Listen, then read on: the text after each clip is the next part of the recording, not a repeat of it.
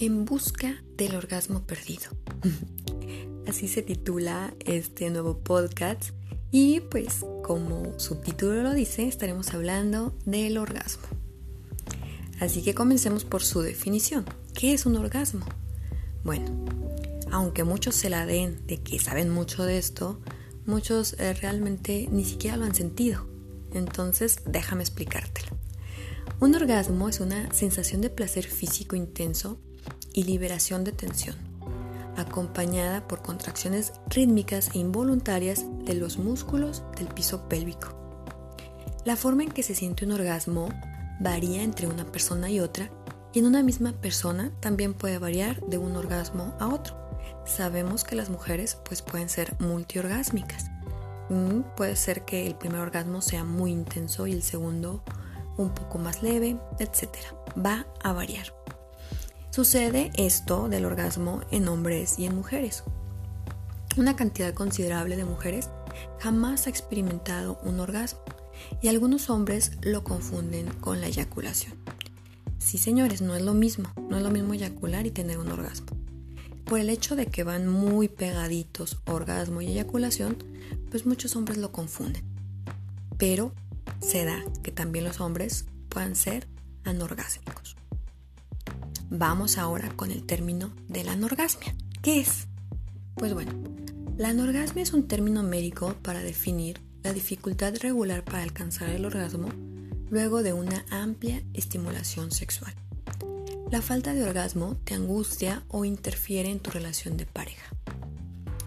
Existe ausencia o retraso o persistencia recurrente del orgasmo tras una fase de excitación sexual normal.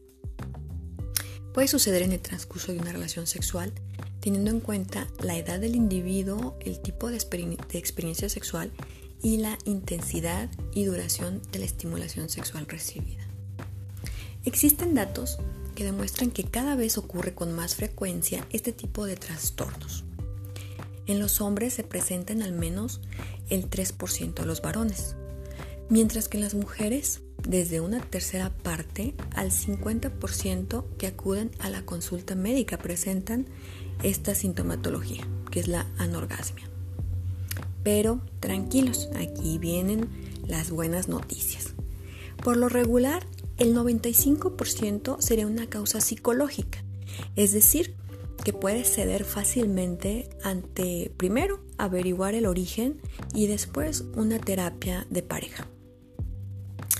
Eh, ¿Qué causan estas causas psicológicas?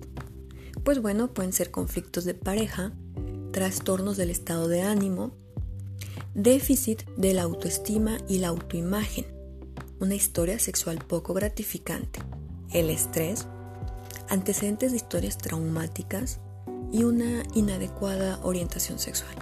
Como pueden ver, esto es muy común en nuestros días. Pero hablemos también de las causas fisiológicas que nos pueden ocasionar la anorgasmia. Pueden ser ciertas enfermedades como la diabetes, ya que esta enfermedad eh, perjudica lo que son los vasos sanguíneos. Entonces, pues no hay suficiente irrigación y estimulación hacia las áreas genitales. También las lesiones en la médula espinal, obviamente pues por lo mismo. Malformaciones uso de drogas psicotrópicas como anticonvulsivos o algunos antidepresivos y en la lista también están algunos antihipertensivos. En general, las enfermedades que causan un estado de postración o significativo malestar general. También pueden ser trastornos endocrinológicos como el hipogonadismo o hiperprolactinemia.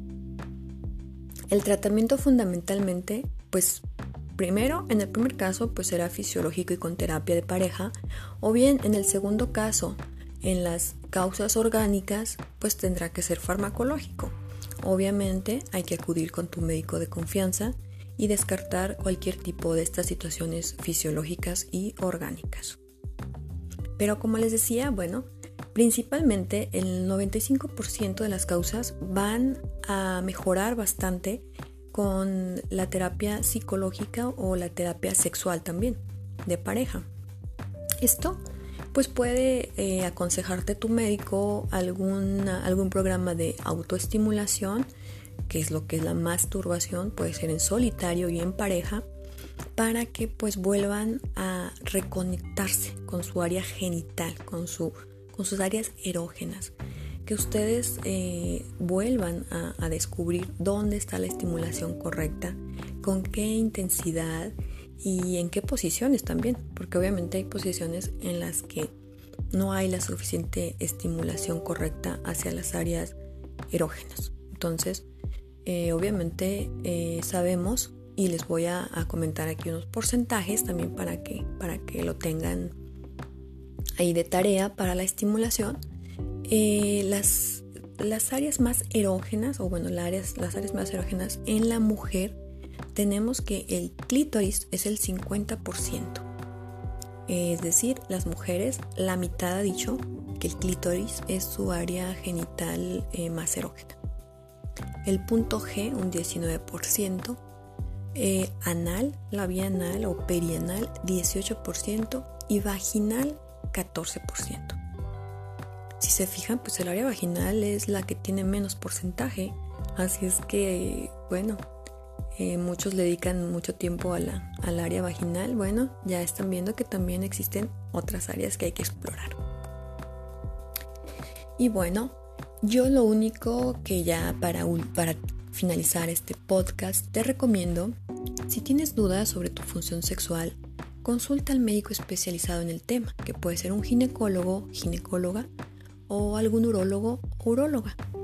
Mm, si tienes dudas al respecto, también me puedes consultar por vía Twitter.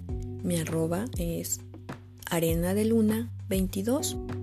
Ahí en Twitter me puedes seguir, mandar DM y ahí te consultamos con mucho gusto y te orientamos con qué especialista puedes acudir si tienes más dudas. Pues, pues bueno, espero que te haya sido de agrado, de interés, pero sobre todo que aporte algo a tu vida sexual saludable este podcast en busca del orgasmo perdido. Nos vemos en la próxima, más bien nos escuchamos. Hasta luego.